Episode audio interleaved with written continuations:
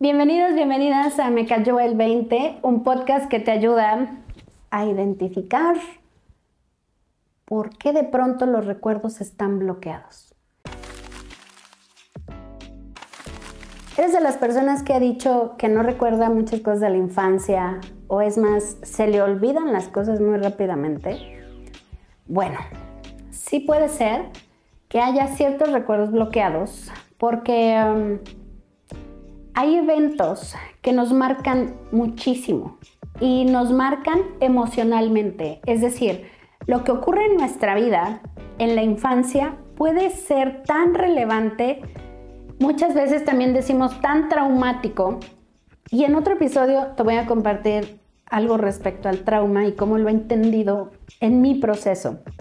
No porque yo sea experta en tema del trauma, sino porque cuando entendemos por qué bloqueamos ciertos recuerdos o por qué elegimos no recordar ciertas situaciones, es porque hay un impacto tan fuerte en, las tripas, y hablo de las tripas, el estómago, el intestino, son los órganos principales que reciben ese impacto de estrés que hace que se genere toda una química que haga que el cerebro colapse y en ese movimiento cerebral nuestros recuerdos se vayan como muy al mundo muy muy lejano. Y para activar esos recuerdos, pues hay que hacer todo un proceso de limpieza, pero no solo limpieza de tu recámara, de tu, de tu casa, sino una limpieza desde el tipo de comida que consumimos, desde los pensamientos, o sea, cómo pensamos, por qué pensamos lo que pensamos, desde una limpieza eh, emocional. Y para hacer esa limpieza, pues hay que estar dispuestos a vivir en la incomodidad que esto implica. Yo decía muchas veces que recordar era difícil y que qué bueno que no recordaba porque seguro en mi vida había muchos temas muy traumáticos y efectivamente ha habido muchos recuerdos que se han activado que me han generado todavía ese impacto emocional como si lo estuviera viviendo.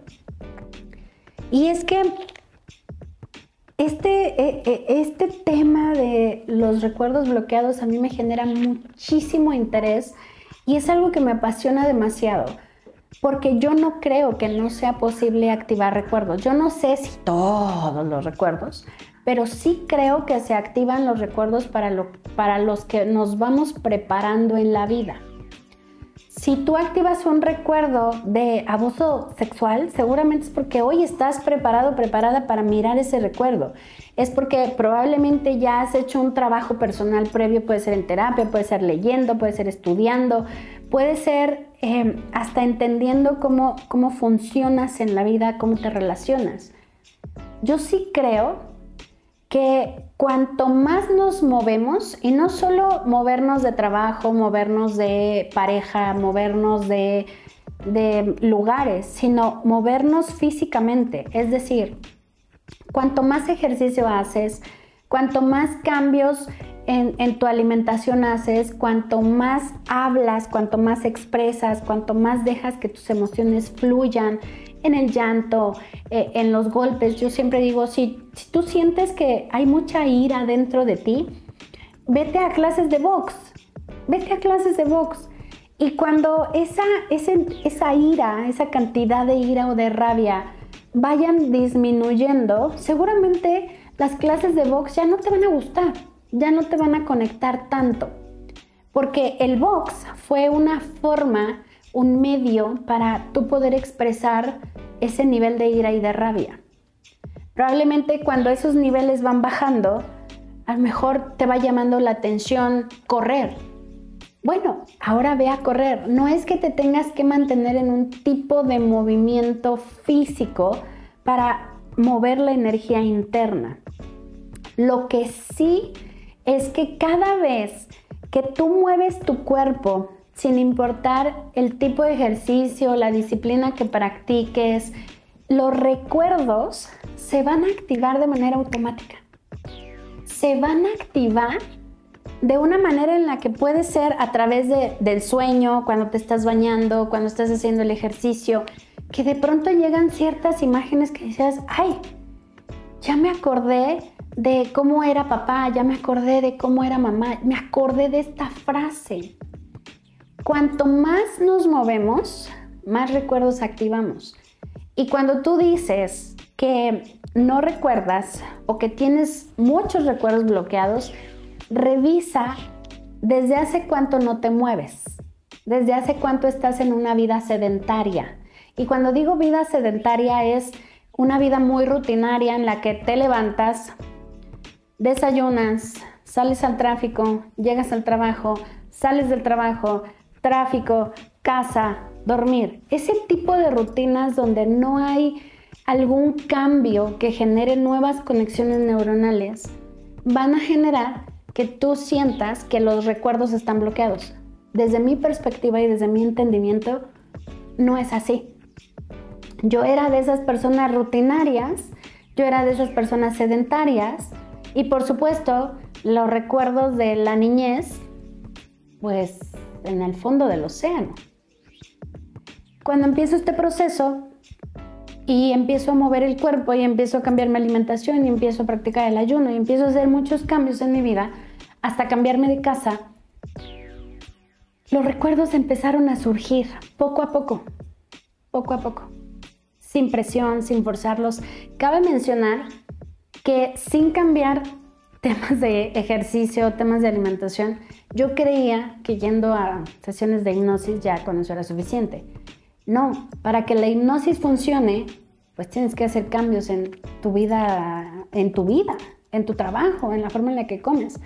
Para que estos procesos de reprogramación mental funcionen y tengan un efecto más poderoso, pues hay que hacer muchos cambios. Yo no sé si tú estés lista o listo para hacer ese cambio total.